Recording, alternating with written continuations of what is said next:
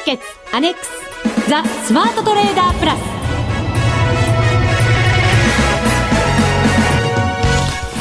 全国のリスナーの皆さんこんにちは。内田まさです。この時間はザ・スマートトレーダープラスをお送りしていきます。それでは、ふくふくコンビご登場いただきましょう。まずは、国際テクニカルアナリスト、福永博之さん。こんにちは。よろしくお願いします。マネックス証券の福島正さんです。こんにちは。よろしくお願いします。よろしくお願いいたします。お願いします。さて、為替ですけれども、今日も結構日中乱高下で、うん、昨日もそんな感じだったので、はい、えー、ちょっと驚かれた方もいらっしゃるんじゃないかと思いますけれども。そうですね。えーまあ、これまではあの上昇トレンド一本やりでしたので、まあ、途中ねあの少し、えー、反落する場面ありましたけど、まあ、それでもやっぱり上昇トレンドが続いていたので、うん、レバレッジをかけてこうポジションを大きくしてですね持っていてもあのそんなにこう怖がることなかったんですけど、はい、まあ、昨日今日という流れだけ見ますとちょっとですね、あのー、これまでのその途中でのその、えー、上昇下落とはねなんとなくこう雰囲気が違うんじゃないかっていうふうに思わせるような、まあ、そんなちょっと値動きでしたよね。そうですね、はい、福島さん先週のこの時間に日銀の金融政策決定会合までの時間やっぱり要人のコメントが注目集めますねなんていう話を。したところで甘利さんであるとか石破さんであるとかの発言にかなり敏感に反応してるんですね。してますね。本当に昨年のもう本当に11月の中旬以降本当そういった要人発言に振らされることって非常に多くなってきていてそれまでってあまりなかったですよね。はい人の日本人だったら変な言い方ですけどもどちらかというとアメリカとかヨーロッパの、まあ、要人発言で動くことって多かったんですけども、えー、いややっぱりトレンドはやっぱり日本日本なんだなっていう感じしますけどね。トレンドは日本だと。でも確かに今円中心な感じもしなくもないですもんね。そうですね。非常にこう円がやっぱり今まではやっぱりドルとかユーロが中心になっていたと思うんですけどもなんかなんとなくやっぱり今は円が中心になっているような、うんイメージが強いですからね。そうですね。来週の月曜日火曜日に日銀の金融政策決定会合が行われます。ここで一体どんなことが出てくるのか。まあそれはもう待つしかないわけですけれども。そこまでいろんな準備もしながら注意もしながらトレードやっぱりしていかないといけませんね、はい、そうですね。はい、えー、さて、えー、今年の頭1月4日で FX ダービー第12回目が終了いたしました、はい、今回はですね恒例となりましたその上位の方々のトレードをしっかりとここで確認していこうと思っております。はい、はい、えー、後ほど解説をいただきますのでどうぞよろしくお願いいたします。はい、よろしくお願いします。それでは番組進めていきましょう。この番組を盛り上げていただくのはリスナーの皆様です。プラスになるトレーダーになるために必要なテクニック、心構えなどを今日も身につけましょう。最後まで番組にお付き合いください。この番組はマネックス証券の提供でお送りします。トレーダー計画よーいドンザ・スマートトレーダー計画用意ドン。このコーナーではスマートなトレーダーになるためのノウハウ、実践テクニックについて教えていただきます。さて、先ほど予告をしましたけれども、第12回 FX ダービーの上位者の方々のトレード、ここで振り返っていきましょう。優勝したのは国産大豆さん、はい、そして準優勝2位だったのがアリスさんでした。はい、このお二方の売買記録を準備いたしました。えー、番組ホームページにもこちらはアップしますので、ぜひご覧いただければと思います。さあ、まずはじゃあトップの国産大豆さんの、はい、はい、検証からいきましょう。はい、えー、っとですね、これあのー、ホームページにも出てるんですよね。えー、ご覧いただきますと、あのー、まあ、お二方のそもそものこの売買の回数の違いですね。はい。えー、まあ、あその国産大豆さんの方は、えー、比較的こう売買多くてですねでその戦略的にもこのお二人のおまあえー、っと、まあ、違いの部分と、それからあと共通点っていうのがありますね。で、どういうことかというと、はい、これあの、まあ、あ国産大豆さんのトレードを、それだけをこう見るよりも、ちょっとお二人比較した方がですね、あの、リスナーの皆さんには役に立つかと思いますので、うん、まあ、その比較のところから、あるいは共通点のところからちょっとお話したいと思うんですけども。そうですね。もし、はい、あの、売買記録見られる方は、あ番組のホームページでご覧いただきながら聞いていただくのが一番いいかと思います。はい。まずじゃあ、ええっ、ー、と、その先ほど回数の話が出ましたね。はい。えっ、ー、と、国産大豆さん優勝した方の方が、アリスさんの倍ぐらいは取引されてますか？そうですね。あのー、まあ、倍以上というところだと思うんですけども、えー、えー、結構やっぱり国産大豆さんの方が商いの回数が多いです。うん、で、あと、あのー、約定している数量を見ても、えー、お二方、えー、っと、これ見ますとですね、あのー、まあ、平均すると、やっぱりアリスさんの方が、あ1回あたりのロットが大きくなってますね。そうですね。最初の方は100万通貨、50万通貨という時もありますけれども、はい、後の方はほとんど300万通貨。そうですね。で、一方で国産大豆さんの方は、あこれはもう後半、もう特にあの1月に入ってからは、あ最終追い込みだと思うんですけども、えー、300万通貨での取引があまあ活発になってきていると。ただ、その、えー、まあ、スタートした時点からあ年末にかけてのところというのは、まあ、スタートはやはりちょっとこう200万通貨あたりでスタートしてですね、で大体まあ200万通貨からの売買とい。うことになってますね、はい、かなり平均した感じですよね、どれもまあ200万通貨ぐらいかなっていう。そうですね、うん、で最終的にその追い込みの場面で、ここがお二人共通するところなんですけども、まあ、あ300万通貨での売買になっていると。はい。まあ、アリスさんの方は、まあ、そもそもその、まあ、12月の中旬ぐらいから、300万通貨というのがもうメインになってましたので、まあそういう意味ではもうマックスの、そのロットでですね、えー、売買をずっと続けていたと。いうことになりますよね。常になんかこうフルで取引されてる感じがしますよね。はい、で、やっぱりですね、お二人の共通する点で言うと、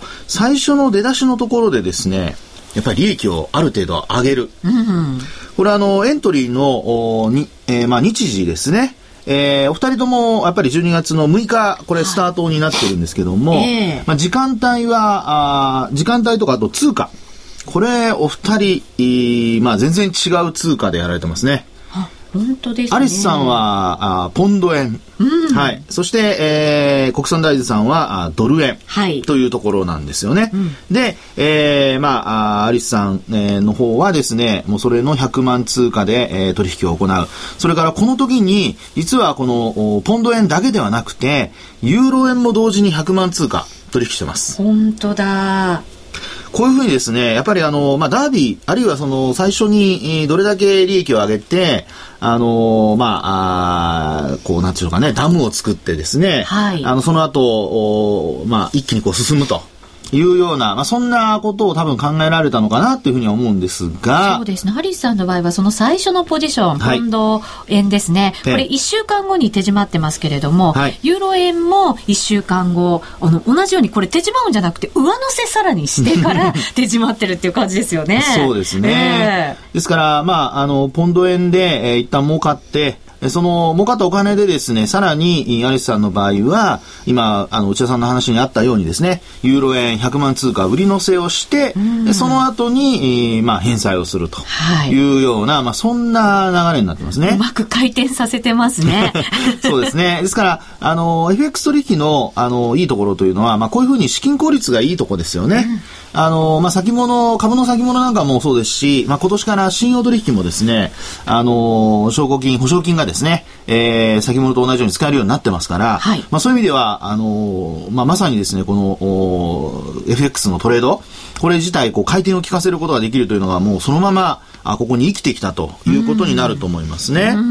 で、やはりお二人、その共通しているところで言うと、やっぱユーロ円の取引が多いですね。本当そうですね、やっぱりしっかりしたトレンドが出てたからでしょうかね、うん、トレンドかつやっぱり値幅が取れるっていうところだと思いますね、えー、勢いがありましたから、はい。まあ、あの動くときに1円2円1日で動くとなりますとそれこそ100万通貨であれば、うん、まああ100万円とかですねすぐにこう儲けられるということになりますので、まあ、そのあたり、やはりあの、内田さんのケースでは、あこう、ミッションで、はい、ね、通貨縛られてましたからね。まあ、そういう意味では、あの、こういうふうに自由度がある取引をする場合、あの、値動きのいい通貨を、やはり、メインに取引をするというのがやっぱポイントだとは思いますね。動きの癖なんかも分かってくるから、はい、継続してはやりやすいかもしれませんよね。そうですね。まあ、そのおかげということではないと思うんですが、あの、アリスさんの場合、やっぱりポあの、ユーロ円でですね、えー、後半にかけて、これですと、後半で本当に、あのー、どうでしょう、えっ、ー、と、1000万ぐらい利益上げてますからね。はい。はい。で、あと、国産大豆さんのケースで見てみますと、やはりあの、売買回数が多い、かつ、その、まあ、1回あたりのロットが、えー、まあ、ある程度こう、なんでしょうかね、あの、200万通貨とか、一気にこう300万通貨マックスの縦玉を作らないということなので、うん、ポジションを作らないということなので、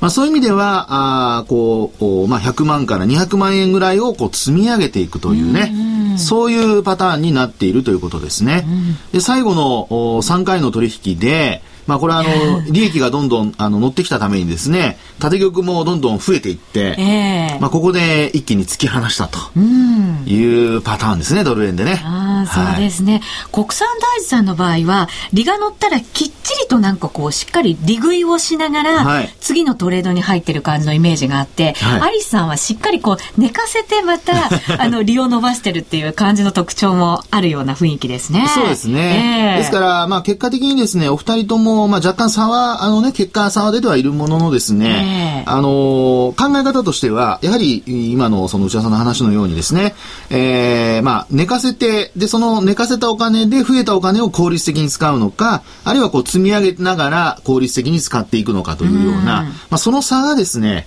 結果的にこの、あの、まあ、あえー、今回の順位のですね、えー、あるいはその結果の開きにつながったのかなというところかなと思いますね。そうですね。はい、福島さん、どんなふうにご覧になりました？えー、っと、アリスさん、ごめんなさい、アリスさんの方は、えー、スイングトレードも少し初期の頃はやっているんですが、国産大豆さんはほほぼデイトレードですね。ちゃんとこう積み重ねてる感じですよね、ねきっちり利益を。で、先ほどあの、福永さんおっしゃったように値幅ユーロ円あるって話なんですけども、これ見るとあれですね、やっぱり12月6日、ユーロって107円台で、1月3日で115円台ですもんね。すごい値幅ですよ ね。なので、まあ、やっぱりいい、あの、通貨ペアに目をあの、つけたんだなっていうところと、あと、アリスさんは、えっ、ー、と、損益見ると全部プラスですね。はい。で、国産大さんもほぼ、ほぼ、ほぼプラスですね。やっぱり非常にこう勝つ方っていうのはマイナスがな、まあ、国産大豆もあるんですけども、ほとんど2万とか3万とかのレベルなので。あの、利益を上げるときは100万円を超える利益のときはすごく多いんですけど、えー、損切りした時の利益、その損の少なさ？だって、150万とか儲けてるのに損するときは2万6千とか3万6千円しか損しないんですよ。ですよね。えー、やっぱりこう非常に上手なトレードをされる方なんだなっていうふうに思います。そうですね、はい、負けないことの大切さってやっぱりありますよね。そうですね。まあこれ、あの多分結果ね、こういうふうに出ているところが、あの、まあ、何が原因でこんなふうになるのかっていうところ考える必要があると思うんですけど、えー、やっぱりあの、エントリーしてですね、思った通りに動いてないっていうところを、あの、まあ、あこうロスカットの多分要因にしてるんじゃないかと思うんですけどね。というのは先ほど福島さんの話にもありましたように、やっぱりデートレなので、例えばこれ、あの、31日に、12月31日ですね、年末に、あの、損が、あまあ、あこう3万6千円ちょっとずつ全部出てますけども、3回出てますが、はい、これ見ると同じ時間に、あの、ロスカットしてるんですけども、ね、エントリーも、あの、午前の11時、11時で、えー、エントリーして、それから夜というか夕方ですかね、えー、まああ、もう夜の時間になると、ここでもう多分思いっきり切っちゃったと。そうですよね。はい。損は翌年に持ち越さない 意志の強さを感じますよね。ですね。いや、結果オーライってことではいけないんですよっていうことがここでね、わかるかなというふうに思いますね。本当そうですね。デモトレーダーだからっていうわけじゃなくて、しっかりここもリスクマネジメントしながら、きっちりトレードされたのがなんかこういうところから見て取れますよね。そうですね。まあ特にそのショートして、それでまあ全部買い戻してるっていう形なので、やっぱりトレンドに逆らわないようにしたということが、まあはっきりここに出てるっていうことだと思いますので、うん、あのまあ、方向感というのがいかに重要かっていうところでしょうかね、これね。はい。本当そうですね。ここはやっぱり見習わなきゃいけないところかなと私も売買記録見て、本当に実感としてね、分かりました。はい、えー、こちらの売買記録ですが、すでにホームページに掲載されていますので、ぜひ皆さんも参考にしていただければと思います。以上、スマートトレーダー計画、用意ドンでした。ザ・スマートトレーダープラス今週のハイライト。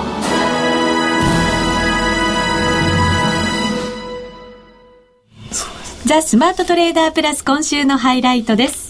えー、さて、えー、今月からあ信用取引の制度が変わっております。今日からですね、えー、そのあたりシリーズで信用取引特集をお送りしていきたいと思います。さあ、まずは福島さん、今月からその変わった信用取引、より活用しやすくなったという声が非常に多いんですけれども、何が変わったのかっていうところが、わからない方々ももしかしたらいるかもしれません。そのあたりから今日は勉強させていただきましょうか。そうですね。はい。もうあの、実は、信用取引といえば、あの、今、番組では FX のあの番組が多いとか、この番組で FX の話が多いので、まあ、中心になってますね、うん、なんとなく福永さんのイメージが FX になってしまっているかもしれないですけど、まあ実はですね。僕のイメージは何でもいいですよ。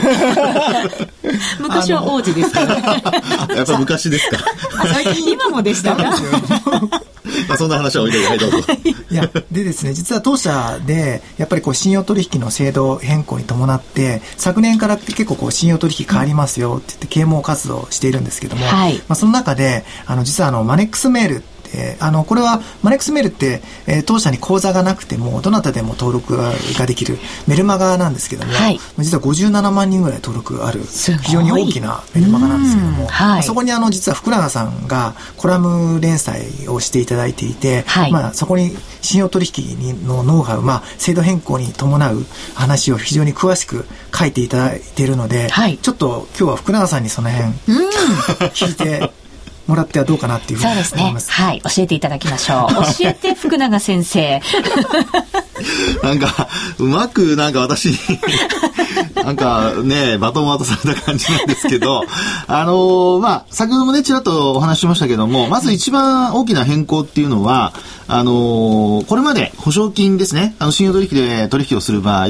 あの、保証金が、これ、あの、拘束されてたんですね。うん、はい。拘束っていうのはもう、あの、ある一定の期間使えなくなるということなんですけども、うん、あの、株ってほら、受け渡しが3日間、ね、えー、まあ、受け渡し日入れると4日ということになりますけども、はい、まあ、4営業日、こうあるわけなんですが、その4営業日目になって初めて株、お金が使えるということだったんですね。うんはい、それが、あ先物取引と同じように、その日のうちに、えー、もうあの決済してしまえばああの利益のお金もそれからあとマイナスになった分も、全部その保証金に反映されるということになるんですね。はい、機敏に活用できるようになったわけですよね。そうですね。ですからこれまでですね、例えばそのデイトレードする人、まあ、例えば FX でさっきの話もありましたけども、あの、利益が出て、それが使えるのは実は3日後になってたものが、4日後になってたものが、実質的にはもうその日に使えるということになりますから、まあ、株の取引でもこれまで、ああ、もう一回売買したいなとか、あるいはもう一回売ったらこれ儲かるかもしれないなとか、うん、そういうふうに思ってた部分で我慢してた部分が、これ我慢しなくていいと、はい、いうことになるわけですね。今ここで、すぐにっていう感じですよね。チャンスがだから、あの、指を加えてこう見ていたものを、はい、あの、しっかりと自分で取り込んでいけますよね。そうですね。ですから、あの、売買という観点から言えばですね、あの、本当極端な話、100回売買もできるということなんですね。うん、はい。そうすると、これあの、大きな、あの、まあ、えー、ちょっと意味合いで考えますとね、10万円の、例えば100、あ、10万円というのはないですけども、あの、まあ、100万円あって、100回だと、1億円、うん、ですか。ら1日に1億円の売買ができるってことですよ100万円で。すごい そう考えるとすごいですよね。そうなんです。まあ、100回売買する人はね、なかなかいないとは思うんですけども、えー、まああ、例えばマネックス証券さんの、まあ、ツールとかを使いながらですね、うん、1日に10回でもやれば1000万円の売買ができると。うん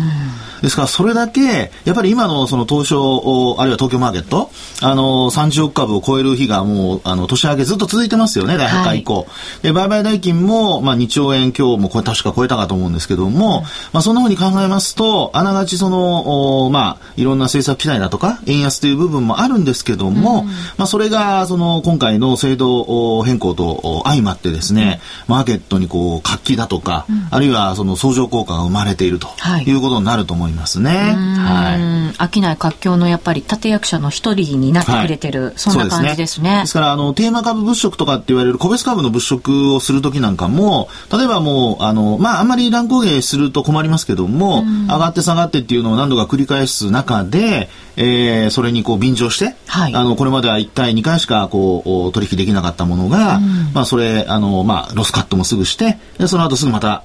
売買できるとい。うようなことで、はい、本当にあの FX と株のこれあの垣根っていうのはこれから多分なくなるんじゃないかなというふうに思いますね。確かにそうですね。はいはい。その他にも何かポイントがあるんですか？そうですね。あの、まあ、信用取引がそのようにこう効率的になるせいでですね、ええ、まあ、おかげでと言った方がいいかもしれないんですが、これいろいろマーケットの中で価格の変化だとか、はい、あるいは個別株がどんなふうに動くかとか、そういうちょっとマーケットへの影響っていうのが多分出てくるんですね。うん、はい。はい。で、まあ、制度そのものは今お話したような形で変わっていくということですから、まあ、この大きなあの、まあ、変更を皆さんが、まあ、どれだけ活用できるかということにつながっていくんだと思うんですね。うん、じゃあどういうふうに変わっていくかというと例えば定位株